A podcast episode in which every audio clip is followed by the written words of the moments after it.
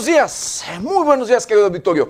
Bienvenidos, bienvenidos a una emisión más de Noticieros 90 Grados. Pues hoy, hoy ya es martes, martes 7 de diciembre del 2021. Son las 7 de la mañana en punto. Yo soy José Maldonado y vámonos directo a la información. Se enfrentan sicarios y militares en límites de Zacatecas y Jalisco, zona de levantones y balacera.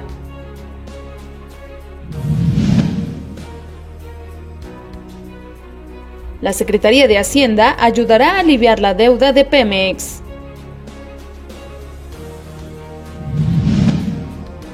Más de 2 mil millones de pesos debe Michoacán al IMSS, eso lo afirma Ramírez Bedoya, gobernador del estado. Devoción guadalupana, en voz de una peregrina.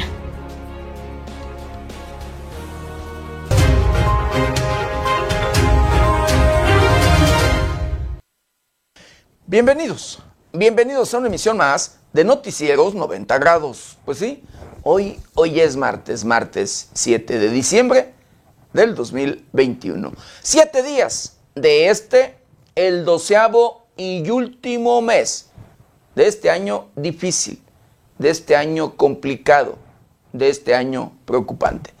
Difícil, complicado y preocupante en todos, pero en todos los sentidos. Llámesele en temas financieros, en temas sociales, en temas de política, en temas de educación, en temas de, de corrupción. Se escucha similar o casi a la palabra educación, pero que nada tiene que ver corrupción. Que también en educación hay corrupción, que también en educación eh, vemos estos temas de corrupción, pero que de verdad el tema de corrupción ha venido a dañar en todos los sentidos, ha venido a afectar en todos los aspectos. La corrupción, lejos de permitir eh, avanzar, lejos de permitir el mejoramiento en todos los sentidos, en lo general de, toda una población, de todo, en todos los sentidos, de verdad, es lo contrario. Porque con el tema de corrupción, primero, eh, aquel que reactiva la economía, aquellas personas que se dedican a trabajar honestamente, le lo frenan, le ponen obstáculos, le, bueno, hacen un sinfín de, pues, trampas para hacerlo caer en temas de corrupción, de que le entre con el mocho, de que, pues, deje para el refresco, de verdad. Pero además, este tema de corrupción va de la mano con el tema de inseguridad. Y los grupos delincuenciales, los delincuentes, los criminales, pues ahí hacen de las suyas, por supuesto, en contubernia, con el permiso, con la autorización, con el consentimiento de las propias autoridades. Y por un lado, a la persona de bien, a las personas que eh, reactivan la economía.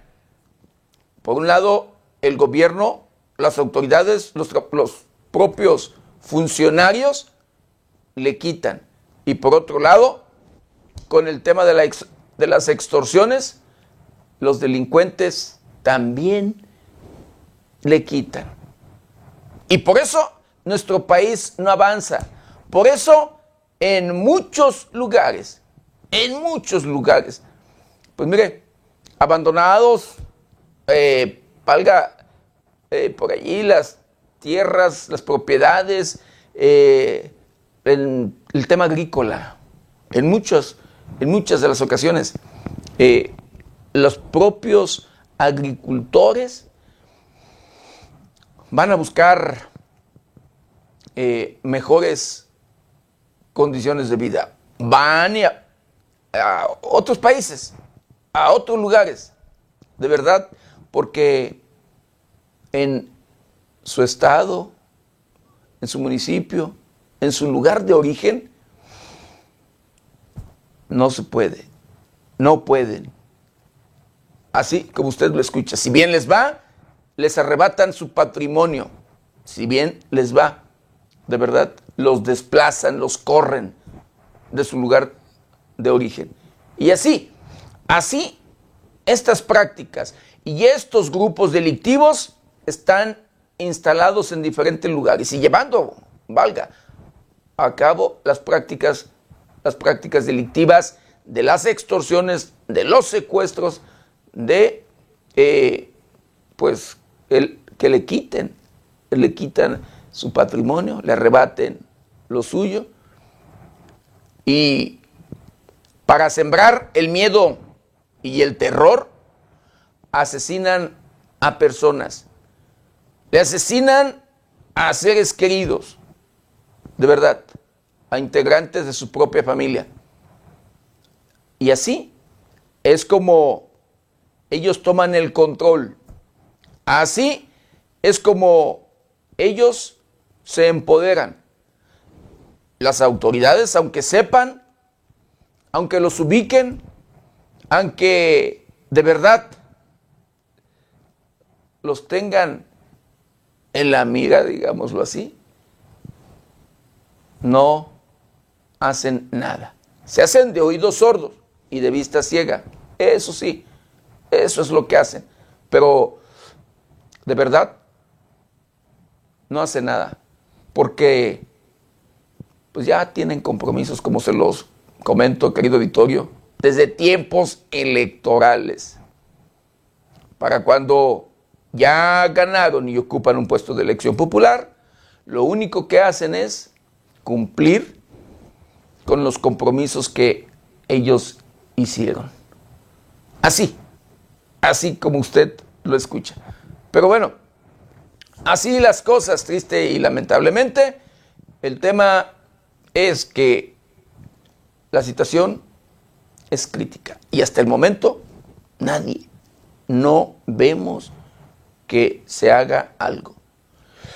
Y por estos temas luego de corrupción, por estos temas de la falta de atención y demás en todos los sentidos, también el tema sanitario se ve afectado. Estamos viviendo una crisis de verdad preocupante en el tema de salud. Con esta pandemia, con este coronavirus, con esta que conocemos como la SARS-CoV-2 y que sabemos, conocemos y de nuevas, de una y de otra y más variantes, de verdad, y que eh, sabemos del el riesgo de un nuevo rebrote, una cuarta ola de contagios, pero eh, a veces no nos preocupamos, pero además, de verdad, las propias autoridades a veces relajan este tema también. El tema sanitario. En muchos sentidos. La falta de atención, la falta de, valga, eh, ser estrictos, de, bueno, de muchas cosas, de aplicar luego la ley y demás. Como luego hablando precisamente de temas sanitarios, querido Vittorio, la falta de atención en los lugares. En el, en el ISTE, familias se quejan, familias denuncian la falta precisamente allí de atención. Llegan con sus, con sus familiares eh, delicados de salud llegan con sus familiares, eh, valga, con eh, problemas serios en su salud y no los atienden. Y valga, esto es una constante en los diferentes lugares. El ISTE, el IMSS y demás. por cierto, el propio el, hablando de esto, el, gobierno de Michoacán anunció de que debe, les debe miles de millones de pesos. Debe millones de pesos, pero miles de millones de pesos a el ISTE y a el IMSS. Deudas que dejó Silvano Aureoles Conejo. Deudas que dejó la administración pasada que encabezó Silvano Aureoles Conejo. Que ahora escuchamos en asambleas y demás del propio PRD, asambleas de estatales y en este caso el estatal de, de Michoacán y nacional del propio PRD, el que dicen meten las manos al fuego por Silvano Aureoles Conejo, que van a defenderlo, que no permitirán que se investigue, que no permitirán, dicen ellos, que pues allí lo, lo acosen y demás. Esto hasta me da risa porque tanto que hay, lo que se presume, lo que se sabe de lo que ha acumulado, que lo conocen de verdad porque los propios perredistas conocen su historia, su vida, conocen de verdad a los diferentes políticos desde que comenzaron. Y créame, Silvano Aureoles Conejo no tenía la riqueza que se presume, ¿sí? Esta riqueza acumulada. ¿Qué hizo? Nada más en la administración de él, de seis años. En seis años. Así como usted lo escucha, cumplió con sus sueños en todos los sentidos. Y constantemente, ahí está. Y no es que se quiera perseguir, no es de verdad que se quiera, eh, valga nada más por gusto y ganas investigar, no, sino porque ahí están, ahí están los, las pruebas. El tema es que hasta el momento no hay ni siquiera una carpeta de investigación. No hay carpeta de investigación. Y sí señalamientos, y sí las pruebas, sí documentado todo, de todo lo que se llevó, de todos los desfalcos que dejó, en todos los sentidos. Y créeme, cometiendo híjole, delitos, demás, violando la ley en todos los sentidos. Desde la desaparición de recursos hasta el tema de contratar un software de espionaje. Este tema es muy delicado. Es un tema de verdad desde mi muy personal punto de vista, eh, pues, aparte, por supuesto, del recurso que no se sabe dónde haya quedado y que el propio gobernador del estado de Michoacán eh, Alfredo Ramírez Bedoya, habla de más de 50 mil millones de pesos, pues es este tema del espionaje. ¿Sí? El espionaje es un tema muy delicado, pero que existen las facturas, facturas incluso en dólares, millones de dólares. En millones de dólares. Así. Eh, pero se sabe de ese tema y que le puedo asegurar. Y de verdad, eso así comprobado. Fui su primer eh, cliente o uno de los clientes más por allí eh, monitoreado con ese tema del espionaje. Pero bueno, el tema es de que resulta que no se encuentra otra cosa más que la factura, porque no la infraestructura eh, y demás en ese tema para el espionaje, pues se lo llevaron.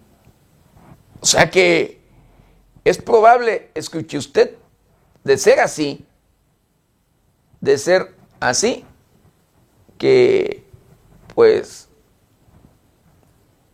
puedan seguir todavía, ya aún sin ser gobierno, pues seguir con esas prácticas de espionaje.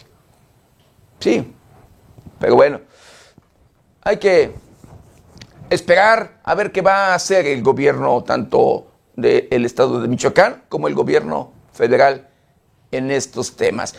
Pero mientras, vamos a hacer un recorrido, un recorrido por el portal de noticias más importante. Y en esta mañana, encontronazo entre camionetas dejan una persona lesionada en la carretera Tangancícuaro Ruiz Cortines. Encuentran el cadáver, un cadáver embolsado en Celaya, Guanajuato. Explosión en Celaya deja a una persona herida allá en el estado de Guanajuato. Visibilización para personas trans y sexo disidentes en Festival del Cine Corum Modelia. Golpeado. Liberan a Guillermo Saucedo tras nueve, nueve horas de secuestro. Sí, porque lo habían secuestrado y finalmente fue eh, pues liberado, pero ya eh, golpeado. Esto allá, en el municipio de Villamadero, Michoacán. Arranca Semana de la Salud 2021 en Complejo Penitenciario de Mil Cumbres. Fundamental, crear un registro público de agresores sexuales y deudores alimentarios. Así lo dice la diputada Gloria Tapia. Desarrollo de sociedades deben partir de un enfoque de derechos humanos. Así lo dice el diputado Víctor Zurita. Evaluación para fortalecer la calidad educativa no debe de ser una puerta cerrada. Así lo dice la diputada Fanny Arreola. Llama el secretario del Ayuntamiento, de Zitácuaro, Michoacán, a evitar, evitar fraudes en la emisión de pasaportes. Estas y otras noticias las encuentra en el portal de noticias 90grados.com.mx. ¿Y ahora qué le parece? Lo invito a que me acompañe a ver juntos un día como hoy.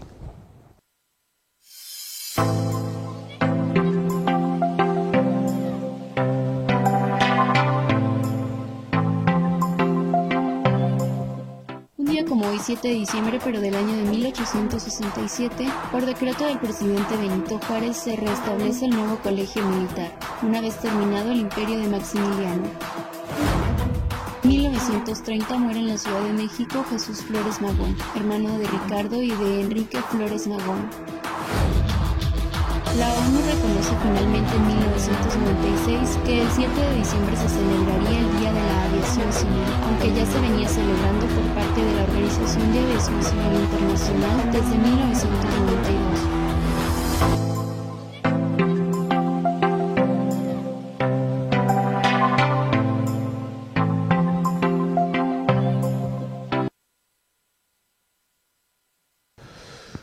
Quiero mandar saludos, saludos muy especiales a todo, a todo nuestro auditorio, a todos aquellos que nos ven y nos escuchan a través de las diferentes plataformas de 90 grados. Saludos, saludos especiales a aquellos que nos ven a través de la televisión, los que nos escuchan a través de las diferentes estaciones de radio que se enlazan con este su noticiero preferido y por supuesto, de igual manera, con mucho cariño y respeto a todos, a todos aquellos que nos ven y nos escuchan a través de las diferentes redes sociales de 90 grados.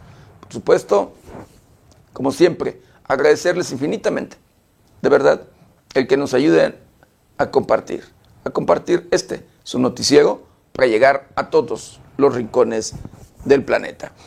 Y bueno, quiero mandar saludos, saludos especiales a Sergio Gómez, a Juan Carlos Méndez Adame, agradecer con mucho cariño y respeto su comentario. Dice, balean a familiares en Lagunillas. este tema no sé si fue de por la noche madrugada, ahorita la verdad no quiero mentirle, desconozco ahorita bien de este, de este tema. Pero bueno, dice, balean a familiares en Lagunillas. Vamos a, a buscar, investigar por allí para, si no tenemos por allí ya publicado, eh, informarle a usted y le agradezco de verdad con mucho cariño y respeto a Juan Carlos Méndez eh, Adame eh, su comentario. Saludos a Santiago Lozano eh, Carrizales y agradezco de verdad con mucho cariño y respeto su comentario. Dice saludos a mi chaparra, dice, y a, y a la Monse desde el municipio de Chugumuco. Muy buena información y saludos Maldonado. Le agradezco de verdad con mucho cariño y respeto. Ahí está el saludo, precisamente lo repito. Saludos a mi chaparra, dice, y a la Monse desde el municipio de Chugumuco. muy buena información y Saludos, saludos por supuesto a Santiago Lozano Carrizales. Saludos a Omar, Omar Ruiz Bravo y a todo, a todo nuestro auditorio. Y bueno, ya de lleno, de lleno con la información, pues precios de la gasolina en, en los Estados Unidos disminuyen levemente y en nuestro país en aumento. De acuerdo con los últimos reportes, el precio promedio de la gasolina regular en Estados Unidos disminuyó dos centavos las últimas dos semanas para colocarse a 3.46 dólares el galón. Asimismo, el descenso se debe en parte a la caída de los precios del crudo, estimó el domingo Trilby Lundberg, analista del Lundberg Survey. Cabe señalar que es la primera disminución de los precios de la gasolina en 14 semanas, indicó Lundberg, y el precio promedio en las gasolineras sigue siendo 1.24 dólares más que hace un año. Por otro lado, el precio más alto de la gasolina en Estados Unidos se registró en la zona de la bahía de San Francisco, a 4.80 dólares el galón. Finalmente, el más bajo fue en Houston, a 2.91 dólares el galón. Con información de la redacción, reportó para 90 grados Jorge Tejeda.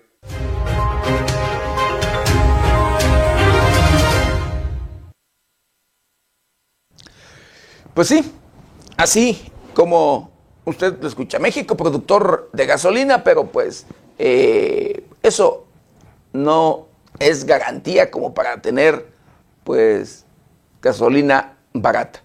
Y de verdad, luego eh, mucho mexicano en, la frontera, en la frontera de nuestro país, en ocasiones cruzan la frontera para ir a surtir gasolina del otro, del otro lado, ya en Estados Unidos, porque ha sido más barata que en nuestro país.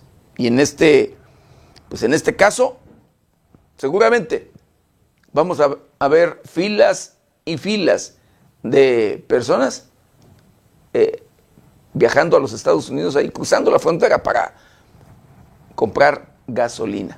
Pero bueno, así como usted lo escuchó. Y hablando precisamente de petróleos mexicanos, la Secretaría de Hacienda ayudará a aliviar la deuda de, de petróleos mexicanos la Secretaría de Hacienda anunció algunas medidas para que se reduzca la carga fiscal de Pemex, donde se le entregaría una aportación patrimonial de hasta 3.500 millones de dólares y un paquete de apoyos fiscales a petróleos mexicanos.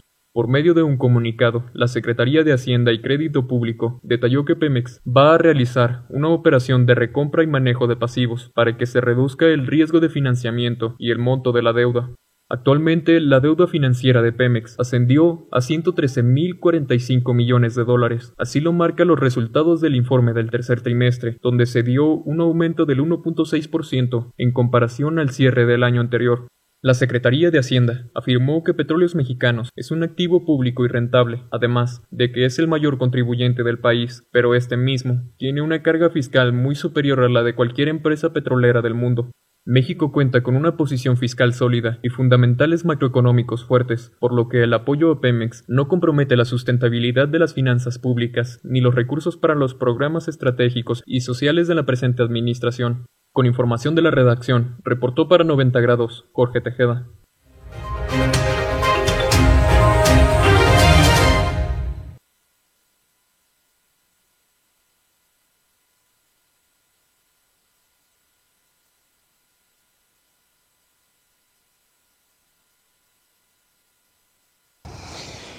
Pues sí, ahí está el anuncio precisamente de la Secretaría de Hacienda para ayudar a aliviar la deuda, una deuda que tiene, sí, Pemex. Y el 28%, escuche, usted el 28% del gasto anual estatal se destina a la nómina magisterial en el estado de Michoacán. Así, como usted lo escucha, el 28%. Y así lo da a conocer la propia titular de la Secretaría de Educación en el estado de Michoacán, Yarabí Ávila. El pago de la nómina magisterial corresponde al 28% del gasto total estatal, informó Yaravía Viela González, secretaria de Educación en el Estado. En los dos meses de gobierno de Alfredo Ramírez Bedoya, se pagaron 5.724 millones de pesos en nómina magisterial. Más de 20 mil millones de pesos se destinaron en 2021 para pagar la nómina educativa. En conferencia de prensa, Yaraví Ávila informó que se cuenta con 1.046 millones de pesos para pagar la primera parte del aguinaldo a maestros estatales de la próxima semana. También durante los dos primeros meses de gobierno se pagaron cuatro bonos de la administración del exgobernador Silvano Aureoles Conejo que quedó a deber desde el 2020. Por ahora solo se debe un solo bono. Para 2022 se prevé un presupuesto de 26.887 millones 875 mil 23 pesos de presupuesto total, 4.628 millones adicionales por el convenio U080, el cual paga la federación. Por ello, en total serían más de 34.500 millones de pesos. Además, se otorgan más de 4.000 millones de pesos al año, esto en bonos. Por su parte, el gobernador de Michoacán, Alfredo Ramírez Bedoya, destacó que actualmente el gobierno del estado paga 22 bonos a los profesores con plazas estatales para que sea un salario equitativo con maestros de plaza federal a trabajo igual, salario igual, dijo. Reportó para 90 grados Luis Manuel Guevara.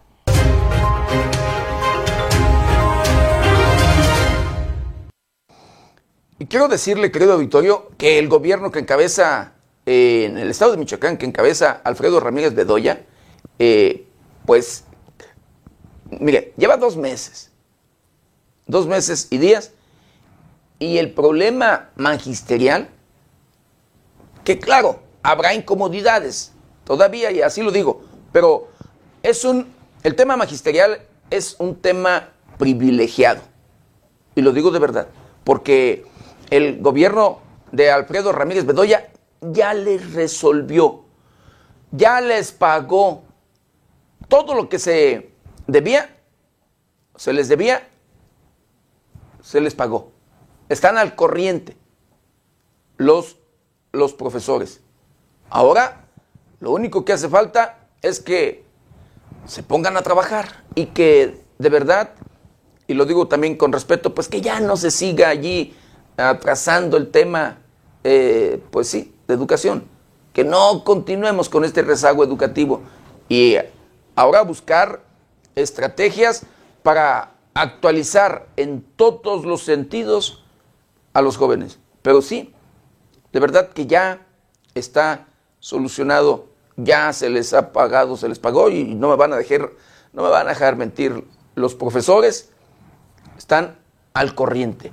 Habrá otros temas que por allí, como luego se dice, luego popularmente, ya cuando se comenzó, eh, se pagó y demás, dice un dicho que a veces que entre más se tiene, pues más se quiere, si ya se les pagó y van a querer aprovechar otros temas, pero no se va a poder. Yo digo, no se va a poder porque el tema va encaminado a federalizar. Ese es otro tema que habrá profesores, hay sectores de eh, eh, grupos de este sector educativo que no van a querer, no van a estar, van a obstaculizar, porque también allí hay un tema serio de corrupción, un tema serio, eh, hay quienes tienen hasta más de tres plazas. Nada más dígame, ¿cómo le hace un profesor para atender tres plazas? digámoslo así, dos, una en la mañana y una en la tarde. Tres, bueno, a lo mejor una en la mañana, una en la tarde y otra en la noche, pero de verdad, hay quienes tienen tres o más de tres plazas. Y el otro tema es que no quieren que se les pague a través de tarjeta, que se les deposite. No, quieren ir por el cheque, por el documento porque allí es donde viene también este tema de la corrupción de la tranza. Porque no, como no, ejercen, hay hasta aviadores, muchos aviadores, nada más van y cobran.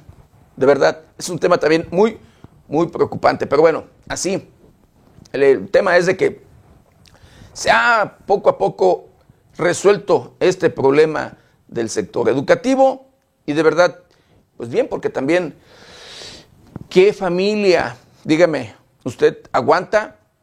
Híjole, sin, sin cobrar, sin sueldo, sin ingresos. los profesores los tuvieron más de cinco quincenas, de verdad, sin recibir. Más de cinco quincenas sin que se les pagara. Eso también es un tema que, bueno, no se vale.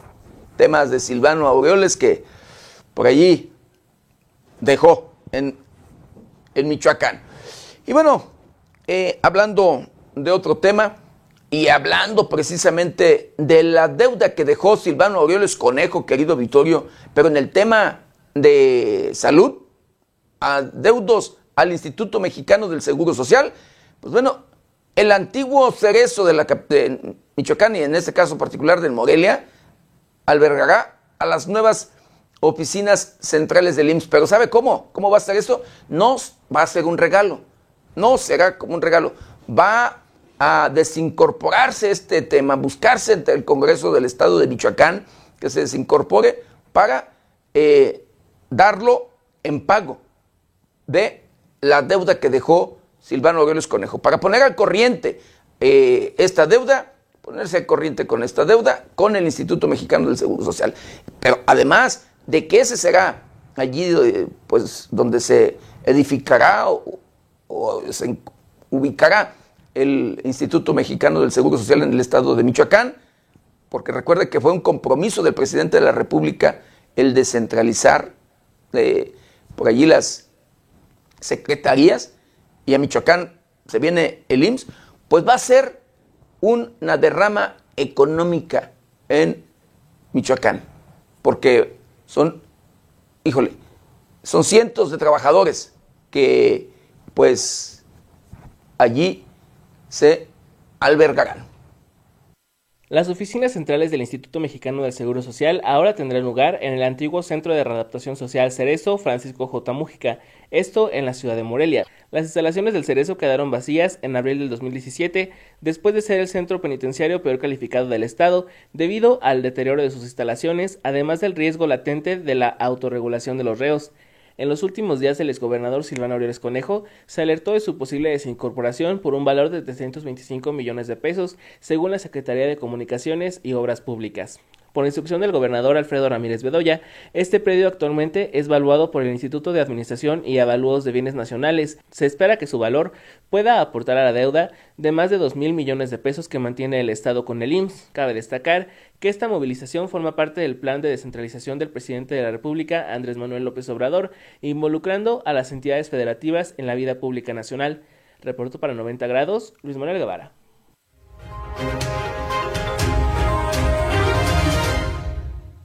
Imagínense, más de 2 mil millones de pesos la deuda al IMSS. Fíjese, nada más. A el trabajador, sí, al trabajador le descuentan. Al trabajador le quitan su cuota del IMSS.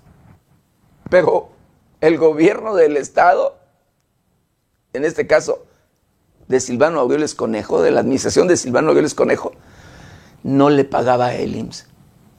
Como en este tema de salud, fíjese, las tranzas que hizo, también lo hizo en otros, en otros temas. Porque, por ejemplo, los trabajadores, eh, pues tienen luego el derecho a crédito, pues, a conseguir comprar algo, hasta propiedades, casas, lo que sea. Y al adquirir ellos su crédito, al estar pagando, al estar ya pues, financiando, ellos pagaban sus mensualidades. Les descontaba el gobierno de Silvano Aureoles Conejo lo que le correspondía pagar. Pero este, el gobierno de Silvano, no pagaba a los proveedores.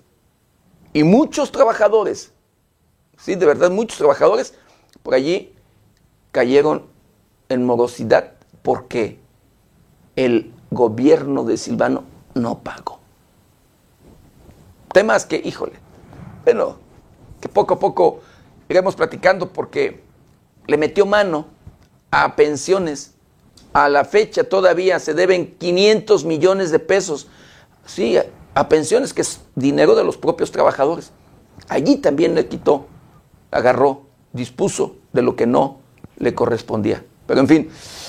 Y bueno, el presidente municipal de la capital del estado de Michoacán, Alfonso Martínez Alcázar, eh, pues, dice, celebra que oficinas centrales del Instituto Mexicano del Seguro Social se trasladan o se trasladen a Morelia, la capital michoacana.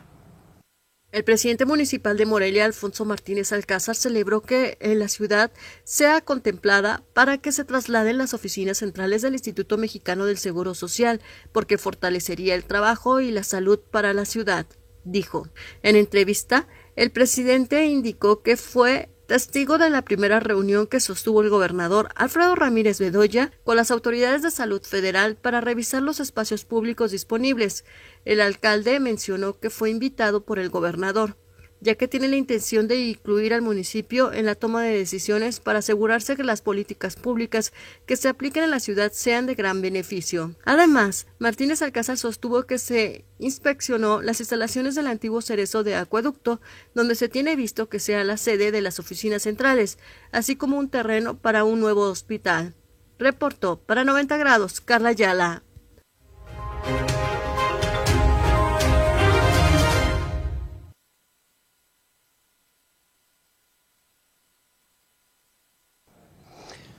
Y sí, le decía, le comentaba de la deuda, de la deuda que dejó eh, Silvano Aureoles Conejo al Instituto Mexicano del Seguro Social. Más de 2 mil millones de pesos.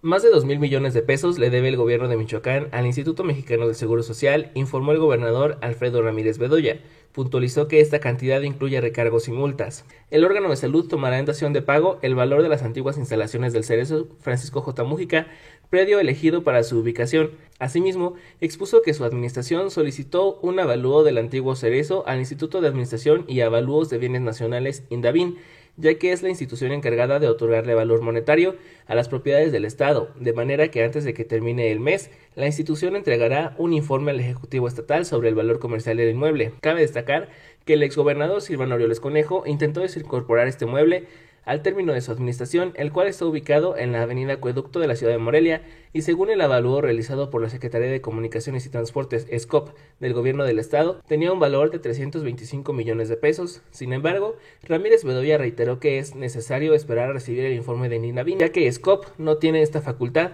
además de que si el gobierno del estado es quien determina el valor de la propiedad, podría presentarse un acto de corrupción como sucedió en la administración pasada. Reportó para 90 grados Luis Manuel Guevara.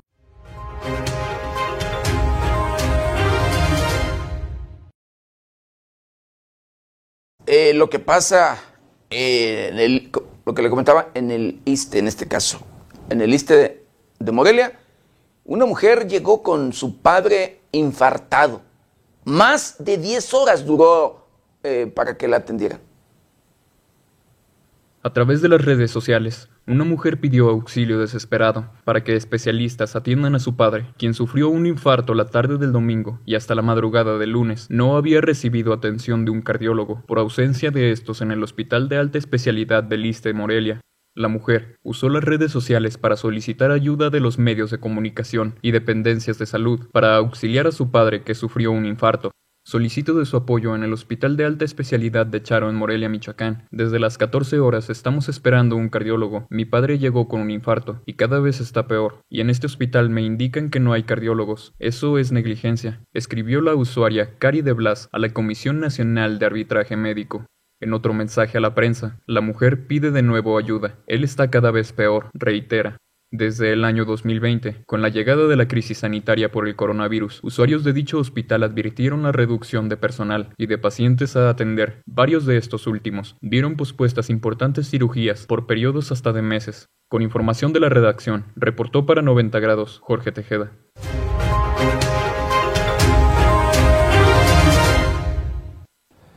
Y bueno, eh, sindicalizados de salud, escuche usted, sección 21 de Michoacán, se movilizan por toda la, entidad para exigir la destitución de directivos del hospital de Apatzingán en Michoacán.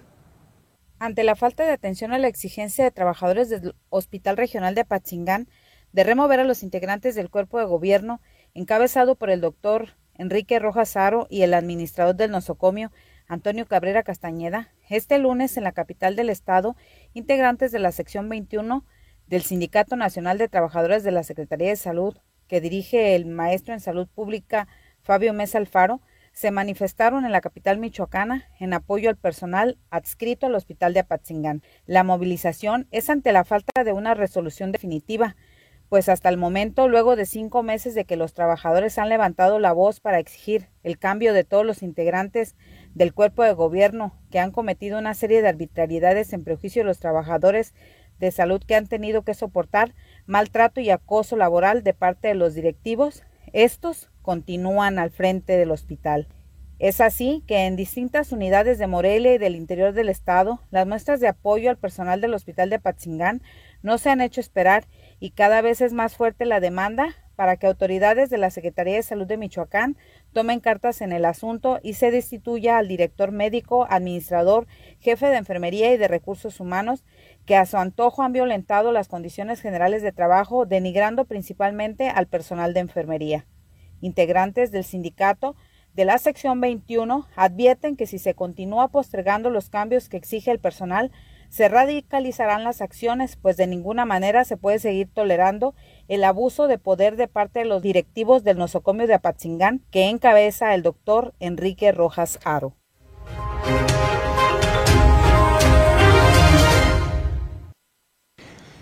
¿Y sabe qué? Escuche usted. El PRD hace frente contra el reemplacamiento. ¿Sí? Y con este tema para eh, recaudar ingresos. Porque eh, Silvano dejó en bancarrota al Estado de Michoacán. De verdad. En bancarrota dejó las arcas del gobierno de Michoacán. El PRD fue eh, el partido que llevó a la gubernatura a Silvano Aureoles Conejo. Escuche usted. Y en la administración de Silvano, constantemente, incluso nosotros se lo informamos, eh, aprobó de todo. Impuso eh, o cobró impuestos de todo. Aumentó en todos los sentidos eh, los impuestos. Impuestos que incluso no le correspondían en un determinado momento. Incluso así, de todo lo que llegó a aprobar de manera ilegal hasta tuvieron que derogar cuando menos siete temas, siete temas. Pero de allí es la administración de Silvano Aureoles Conejo, desde mi muy personal punto de vista, una o la administración que más impuestos tuvo, que más, eh, que cobró por todo, en todos los sentidos, que también reemplacó, ¿sí? Que Silvano Aureoles Conejo, eh, por allí lanzó, hizo eh, el reemplacamiento para obtener ingresos. Dejó en bancarrota al Estado y ahora es de los que se oponen a que lleguen ingresos al gobierno de Michoacán con ese tema del reemplacamiento. Es un tema, valga así, preocupante, un tema delicado, un tema de que se tiene que ver allí, pero que, que créeme, viéndolo así, dice no al reemplacamiento de PRD cuando ellos hicieron de todo. Diputados federales, locales, presidentes municipales, regidores y la dirigencia estatal del Partido de la Revolución Democrática hicieron un frente común contra el reemplacamiento proceso que calificaron de engañoso y poco claro a qué rubro se destinarán los recursos que se obtengan del mismo. Acompañado de diversos liderazgos del PRD, Octavio Ocampo Córdoba, dirigente del Sol Azteca en Michoacán, señaló que la administración del gobierno bedoyista justifica el reemplacamiento con temas de seguridad y contar con un padrón certero de la cantidad de unidades automotrices en la entidad. Ante su desacuerdo contra el reemplacamiento, el Partido de la Revolución Democrática inició con un plan de acción en todo el Estado que contempla jornadas informativas con diversos sectores de la población, como los transportistas, para hacer un frente común.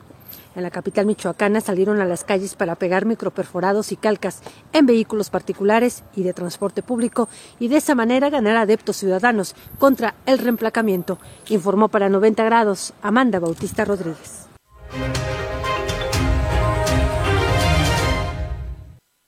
El secretario de Comunicaciones y Obras Públicas del Estado de Michoacán tendrá eh, mil doscientos mil 208 millones de pesos para obra pública.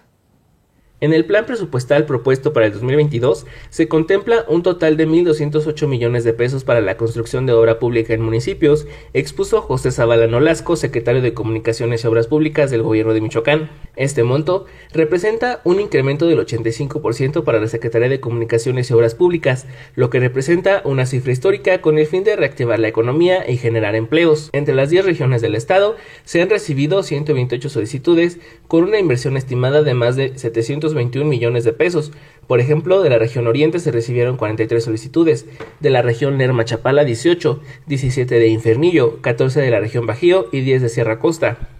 El gobernador Alfredo Ramírez Bedoya señaló que en caso de ser aprobado el presupuesto, el gobierno del estado recibirá solicitudes de obra pública durante los primeros tres meses del año para que las localidades puedan realizar los estudios necesarios y se evite el subejercicio de recursos. Bedoya recalcó que por primera vez en el estado se destina más recurso en obra pública que en deuda, además de construir sin endeudamientos adicionales.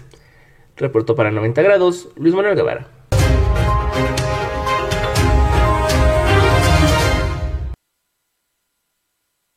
Bueno, quiero mandar saludos, saludos especiales a eh, Ilenay, perdón, Ilenay Gonru. Agradecer con mucho cariño y respeto su comentario. Dice, siempre me ha preguntado, me he preguntado por qué, por qué si ya tiene, fíjese lo que la pregunta, y tiene razón. Dice, siempre me he preguntado porque si, por, si ya tienen muchas pruebas en contra de Silvano, sigue como si nada. ¿Por qué sigue como si nada Silvano Aurelio Conejo. Pero bueno, saludos a Maribel Maldonado, agradecer con mucho cariño y respeto también ahí su comentario. Dice, pésima atención también en el liste de Uruapan. Nadie te hace caso, así te estés muriendo. Lo digo con conocimiento de causa. Le agradezco de verdad con mucho, mucho cariño y respeto su comentario. Y esto es cierto, fíjese. En muchos lugares, la falta de atención. Las personas, los trabajadores, luego, eh, híjole, en lugar de atender, regañan, le gritan, no, no, no. Seguido, esto es muy constante. Pero bueno, quiero mandarle saludos muy especiales a José Calvillo y le agradezco también con mucho cariño y respeto su comentario. Dice, eh, buenos días, señor José. Dice, es clara. Dice, noticias, es clara las noticias. Dice, le agradezco de verdad. Dice, ciertamente que en el magisterio hay aviadores. Esos profesores que andan de grilleros, dice, no trabajan. Luego dice, gracias José, eh, señor José, dice, en otro tema, dice, ¿Hasta cuándo la Fiscalía va a realizar la búsqueda de desaparecidos en la costa del municipio de Aquila? Los que han desaparecido, dice, el teto, el toro y los pulidos.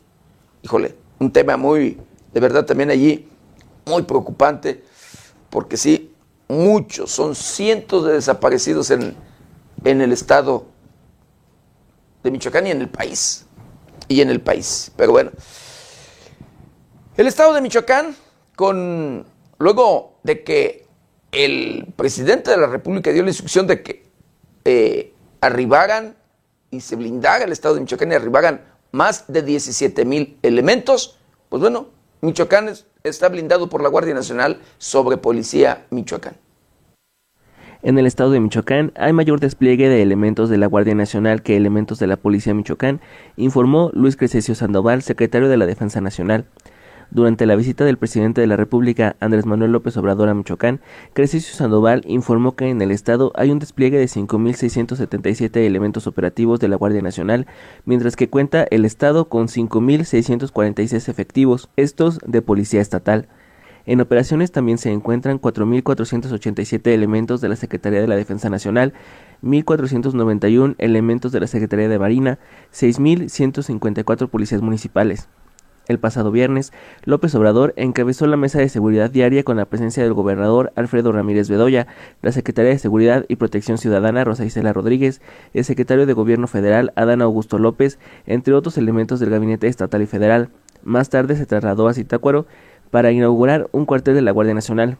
Es de mencionar que López Obrador se comprometió a colocar en Michoacán 51 compañías de la Guardia Nacional antes de que termine el 2022, informó 90 grados.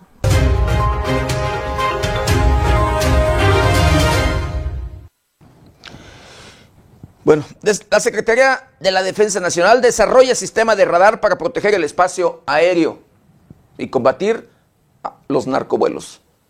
De acuerdo con los últimos reportes, después de años de esfuerzos, los equipos de detección de radar existente abarcan el 32% del espacio aéreo nacional, por lo que la Sedena pretende aumentar esta capacidad hasta cubrir el 68% restante.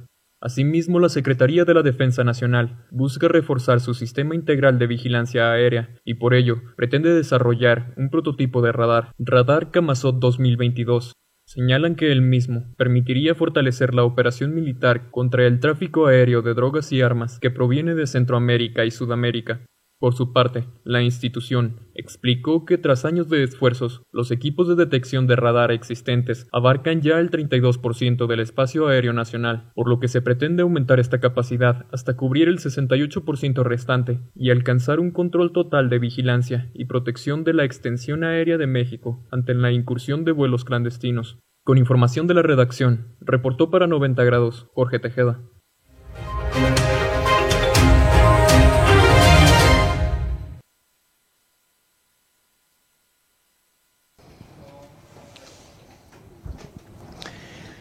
La delincuencia es un tema que no para. Los hechos delictivos, de verdad, que no paran. En nuestro país, lamentablemente, operan grupos criminales de todos, cárteles de todos, en diferentes lugares de cada región de nuestro país se pelean el control, diferentes cárteles. En, en este caso particular, entre los límites de Zacatecas y Jalisco se enfrentan militares se enfrentan militares eh, contra sicarios, donde se ve constantemente y se sabe de los delitos que cometen, levantones, secuestros, balaceras, bueno, pues es lo mismo secuestros y levantones. Civiles armados, miembros del crimen organizado, se enfrentaron a balazos a elementos militares en los límites de los estados de Jalisco y Zacatecas, zona de disputa de cárteles de la droga, donde las balaceras y desaparición de personas son comunes.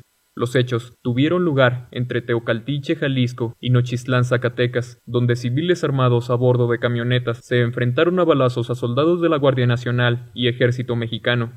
Los reportes indican que la balacera duró alrededor de una hora y aunque no hay cifras de muertos o heridos, fueron asegurados diversos vehículos. Del lado de Zacatecas domina el cártel de Sinaloa, de la fracción que dirige Ismael El Mayo Zambada, mientras que en Jalisco el cártel homónimo mantiene el control. La lucha de cárteles por el control territorial ha derivado en múltiples balaceras a lo largo de los últimos meses, así como la desaparición de ciudadanos en Teocaltiche. Pero en esa región no solo existe temor al crimen, sino a las autoridades vinculadas con desapariciones, tal y como ocurrió en Teocaltiche en octubre de 2020, cuando policías municipales fueron capturados por su relación con la desaparición de dos adolescentes y una pareja. Con información de la redacción, reportó para 90 grados Jorge Tejeda.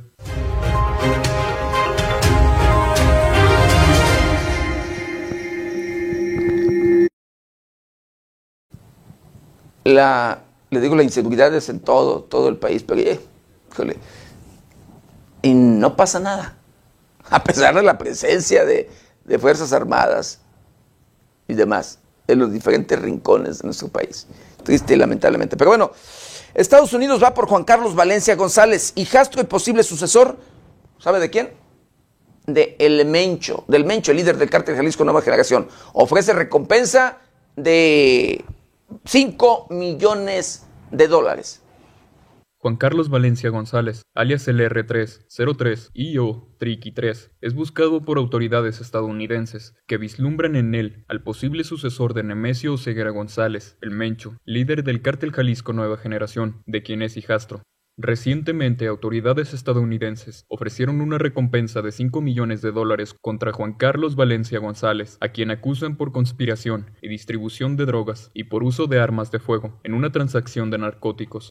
De acuerdo con el Departamento de Estado de Estados Unidos, Valencia González es un supuesto miembro de alto nivel en la estructura del cártel Jalisco Nueva Generación, él es identificado como hijastro del capo, Nemesio Oseguera, y uno de los posibles sucesores de El Mencho al frente del CJNG, junto con Audías Flores, el jardinero, por quienes Estados Unidos ofrece una recompensa de 5 y 10 millones de dólares respectivamente. También apodado Pelón, Valencia González está identificado por las autoridades mexicanas como el cabecilla del grupo Élite del Cártel Jalisco, uno de los brazos operativos de ese grupo delictivo, que cuenta con movilidad, protección blindada, poder y volumen de fuego y adiestramiento militar, de acuerdo con el titular de la Secretaría de Defensa Nacional, Luis Crescencio Sandoval. Con información de la redacción, reportó para 90 grados Jorge Tejeda.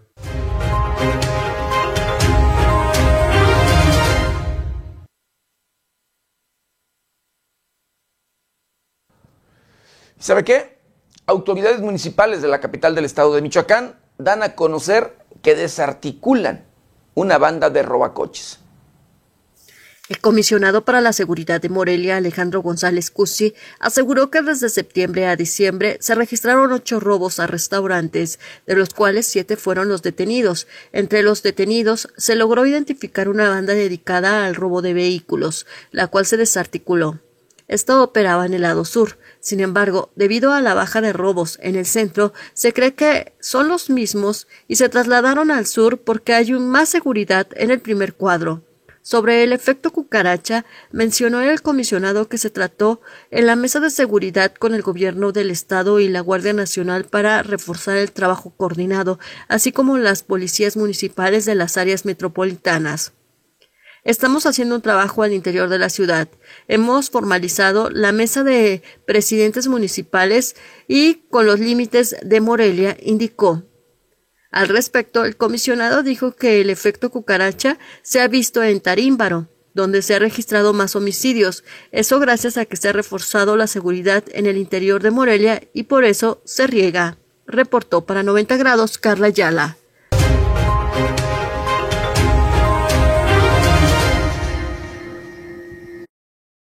El presidente de Rusia solicita a la Organización Mundial de la Salud reconocer la, la vacuna Sputnik. El presidente de Rusia, Vladimir Putin, ha solicitado a la Organización Mundial de la Salud que incluya lo antes posible en su catálogo de vacunas reconocidas contra el COVID-19 a la rusa Sputnik V. Todo esto en la medida en que de ello depende que quienes se la han puesto puedan moverse con la máxima libertad posible en cualquier parte del mundo. Por otro lado, Putin ha asegurado que los estudios realizados demuestran que la vacuna rusa es una de las eficaces y también una de las más seguras, Cabe señalar que hasta el día de hoy, más de 70 países han adoptado este fármaco, que requiere de dos dosis para completar la pauta de vacunación. Es importante mencionar que Putin ha recibido en Moscú al presidente de la Federación Internacional de las Sociedades de la Cruz Roja y de la Media Luna Roja, Francesco Roca. Confía en lograr apoyo para seguir promocionando Sputnik V y su reconocimiento a nivel internacional. Con información de la redacción, reportó para 90 grados Jorge Tejeda.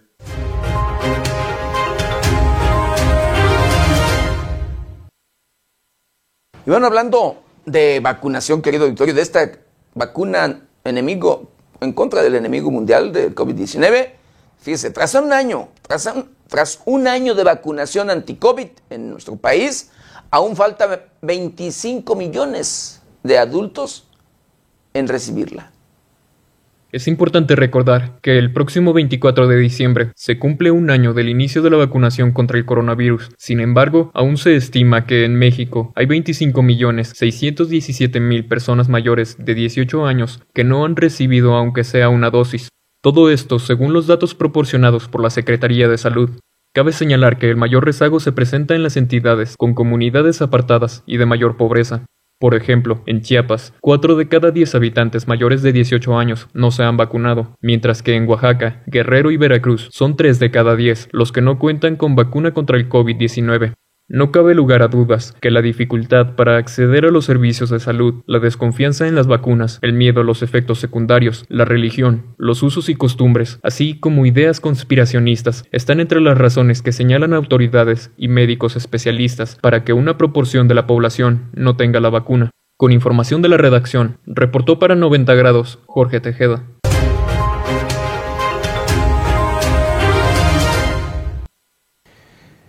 Pues estamos muy cerca ya del 12 de diciembre, el día de, de la Virgen de Guadalupe.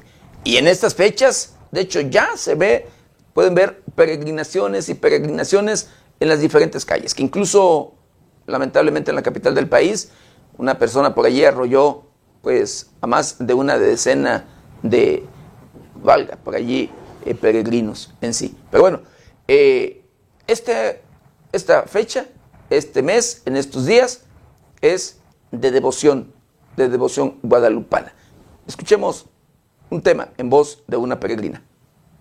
A pesar de la contingencia, este año se reanudó el peregrinaje al Templo de San Diego, en Morelia, con mejores condiciones sanitarias para los que vienen a presentar su respeto a la Virgen de Guadalupe, como es el caso de la peregrina Medelina Espinosa, ama de casa de toda la vida, que compartió su fe a esta advocación de María Virgen. Soy devota de la Virgencita de Guadalupe porque siempre me ando tropezando y cayendo, y la nombro cuando me pasa eso y sé que con eso me cuida de que nunca vaya a meterme un buen golpe en la caída, al menos para dejarme ahí tirada sin poder levantarme, compartió la creyente. Medelina contó que su fe hacia la Virgen viene desde pequeña, pues sus padres siempre le inculcaron a ella y a sus hermanos la devoción hacia la Virgen, ya que cada 12 de diciembre le festejaban cantándole las mañanitas, la visitaban al templo, le hacían su rosario y preparaban una comida familiar. Además de que a lo largo de su vida siempre acudió a la guadalupana para que la auxiliaran apuros, principalmente cuando tenía un enfermo en la familia. La peregrina también refirió uno de los tantos milagros con los que ha sido bendecida.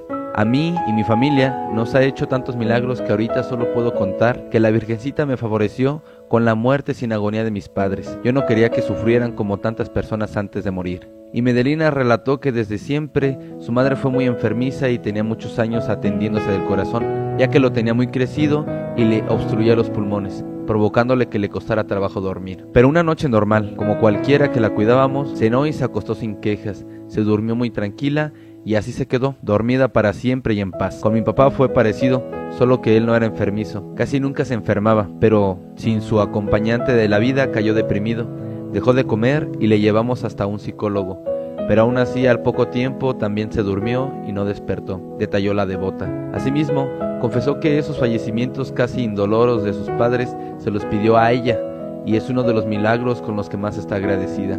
Entre otras cosas, también expresó que año con año recibe a la Virgen de Guadalupe peregrina en su casa y que siempre viene a saludarla para diciembre y agradecerle todo lo que no le faltó ese año. Quizá no voy a todos los rosarios que se le hacen un mes antes del mero 12 de diciembre, porque estaría mintiendo, pero de que rezamos en la familia con fe y que ella está en nuestro hogar, eso sí es cierto. No tengo dudas de ello, declaró Medelina Espinosa. Reportó para 90 grados Noé Almaguer.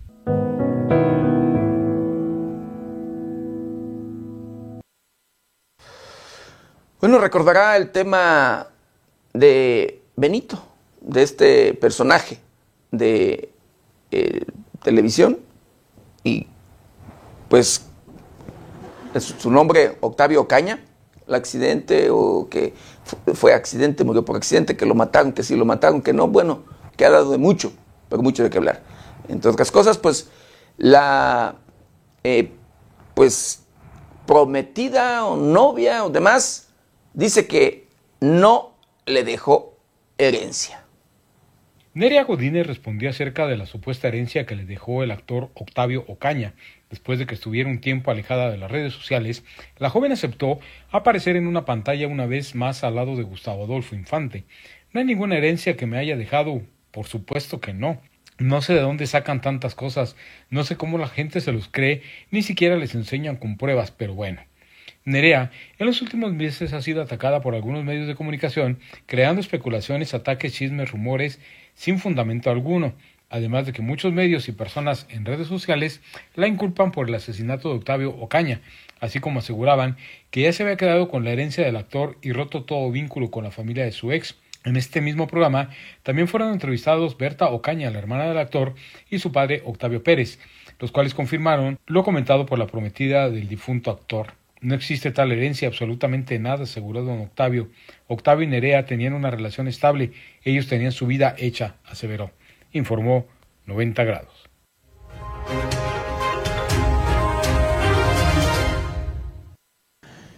Y bueno, eh, recordará el asesinato de esta cantante cubana, Dayami Lozada.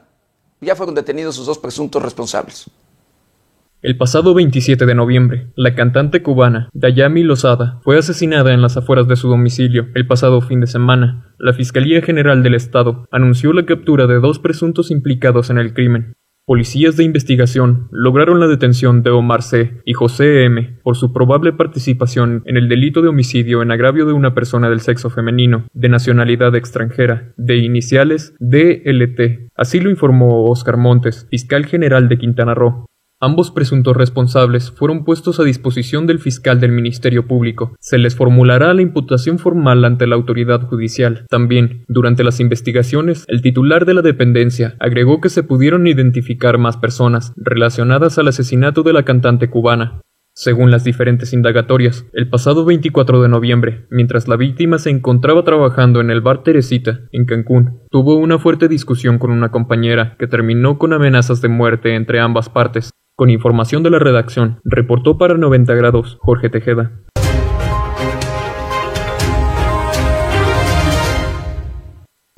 Bueno, le quiero mandar saludos, saludos especiales a Noemí Rodríguez y a todo, ¿verdad? A todo nuestro auditorio.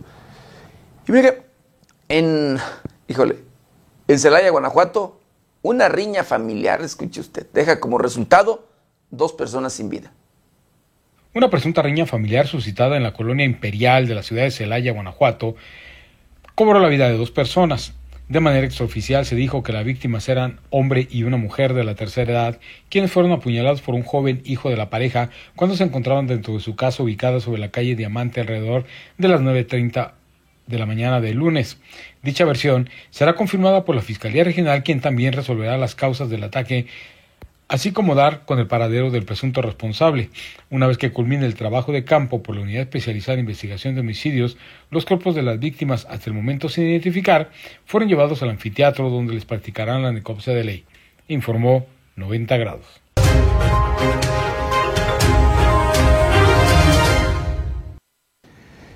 ¿Sabe qué?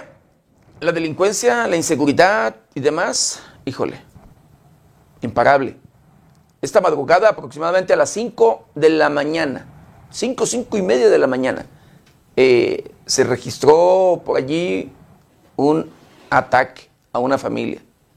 Una familia que venían de, o iban circulando sobre la carretera Morelia-Pátzcuaro, eh, iban de compras de texticuiceo, allí en esta área, este lugar que como y, y Michoacán, pues tienen sus tianguis de ropa, además que mucha gente, mucha gente va a ese lugar a comprar ropa para vender o demás porque pues se dedican al comercio, pues fueron interceptados a la altura de Lagunillas y allí los balearon. Triste y lamentablemente una mujer, una persona del sexo femenino perdió la vida. Hoy aproximadamente a las 5 de la mañana la inseguridad, como le digo, imparable. Y estos hechos se repiten de manera constante y todo por robar o demás. Híjole, le arrebatan la vida así de fácil a una persona. Nuestra, nuestra, solidaridad para esta familia de verdad que fue afectada por la delincuencia esta madrugada de martes. Bueno, en otro tema. Nos vamos a opiniones, opiniones y respuestas en voz de los expertos y en voz, en temas de educación, en voz del maestro Javier Irepa Nacha.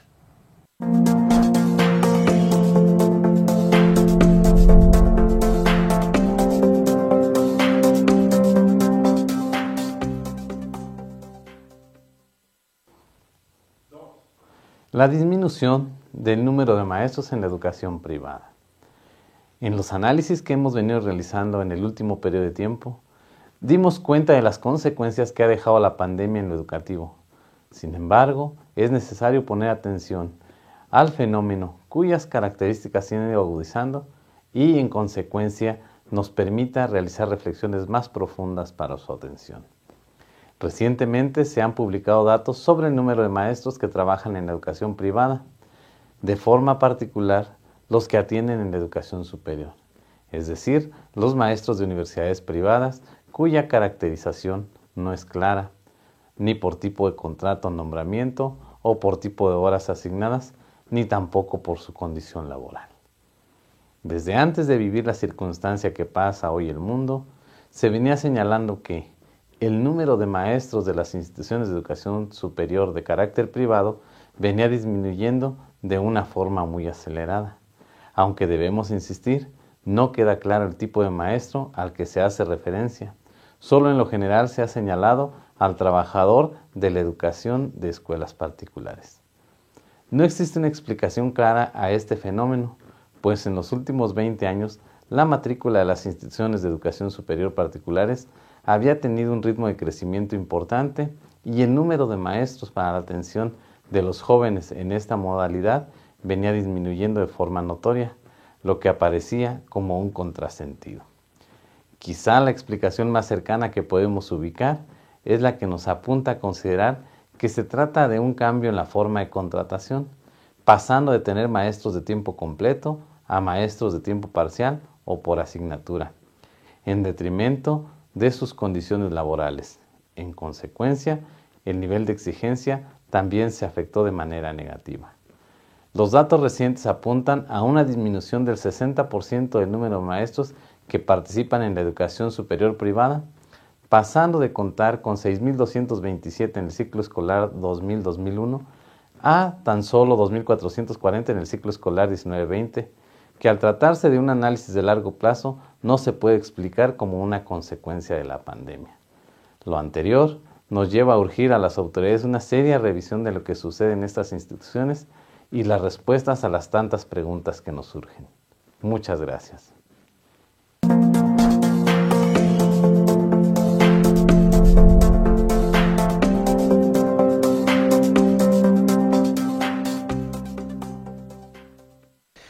Y bueno, para que no nos sorprenda los cambios climáticos, los frentes fríos, esto sí, este frío que ya comienza a ser, querido auditorio, y que se siente sabroso, Acompáñeme a ver y conocer el pronóstico del tiempo para las próximas horas.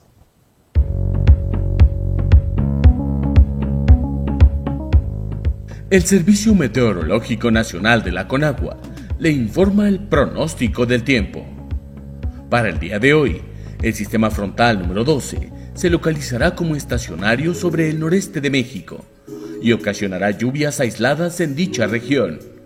La masa de aire que impulsó al frente mantendrá descenso de la temperatura y heladas al amanecer en zonas montañosas del norte y noreste del país, en tanto que un canal de baja presión se localizará sobre el sureste del Golfo de México e interaccionará con la entrada de humedad de ambos océanos, provocando lluvias y chubascos dispersos en regiones de Veracruz, Oaxaca, Chiapas y Quintana Roo. Por otra parte, otro canal de baja presión en interacción con la entrada de humedad generada por la corriente en chorro, originará lluvias y chubascos aislados en Baja California. Finalmente, un sistema anticiclónico a niveles medios de la atmósfera mantendrá cielo despejado, sin lluvia y temperaturas cálidas a calurosas durante la tarde en la mayor parte de la República Mexicana.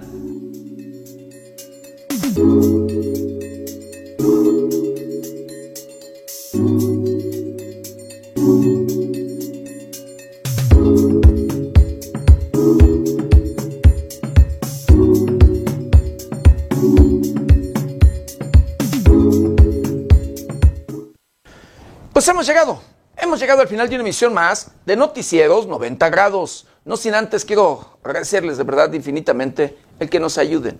Nos ayuden a compartir este su noticiero para llegar a todos los rincones del planeta. Yo les pego mañana, mañana ya miércoles, de 7 a 8 de la mañana. Nuestra querida compañera Berenice Suárez, de 8 a 9 de la noche. Recuerde, lávese las manos constantemente con agua y jabón. Utilice gel antibacterial, cubrebocas careta de ser posible. Guarde su distancia, cuídese y cuide a los suyos. Yo soy José Maldonado. ¿Está usted bien informado?